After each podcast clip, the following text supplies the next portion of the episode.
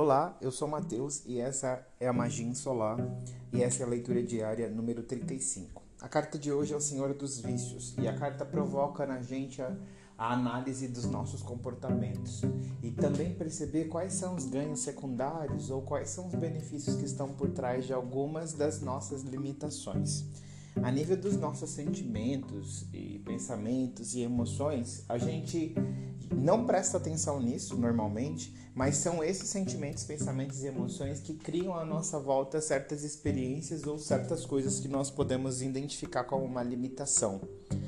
Às vezes a limitação só persiste ali depois da gente ter tentado ou a gente ter de alguma forma intencionado que não estivesse mais ou tentado ali é, é, criar além daquelas limitações que a gente pode estar reconhecendo geralmente elas estão sendo mantidas pelos mesmos pensamentos, mesmos sentimentos e, me e as mesmas emoções que a gente vem sentindo durante o tempo. Então, muitas vezes a gente utiliza várias ferramentas ou tenta várias ações para mudar a nossa realidade e de repente nós vemos que novamente estamos lá no mesmo ponto, da mesma maneira, da mesma forma, novamente como um padrão limitante e repetitivo. E a gente pode utilizar meditações, fazer processos e muitas vezes isso não resulta. Justamente porque você e eu, em algum momento que essa mensagem possa se encaixar em nós, podemos não estar escolhendo verdadeiramente mudar esses pensamentos, esses sentimentos e essas emoções.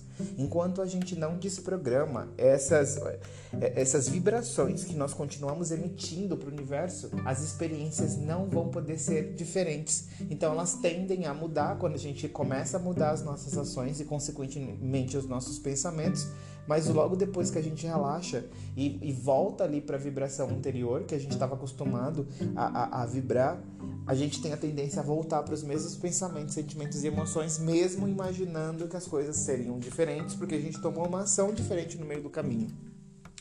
Parece meio confuso, mas é assim que os padrões limitantes e repetitivos acontecem. Nós quando não temos consciência deles, eles simplesmente se repetem e se repetem. Quando temos consciência, nós tentamos liberar isso. E através de, desse tentar liberar, a gente consegue mudar ali nossa energia e parece que as coisas começam a caminhar para um novo âmbito.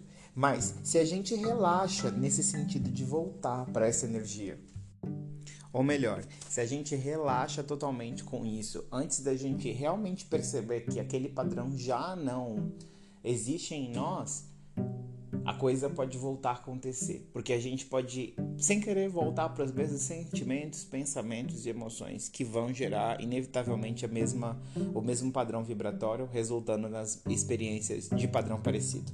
Então, hoje, o Senhor dos Vícios vem nos avisar aqui o que é que a gente não quer ficar repetindo, quais são os padrões, as situações que a gente não deseja que fiquem sendo repetidos na nossa experiência de vida e que através disso, dessa decisão, nós podemos investigar quais são os sentimentos, pensamentos e emoções que podemos escolher não mais vibrar e que, consequentemente, vamos não mais criar essas experiências.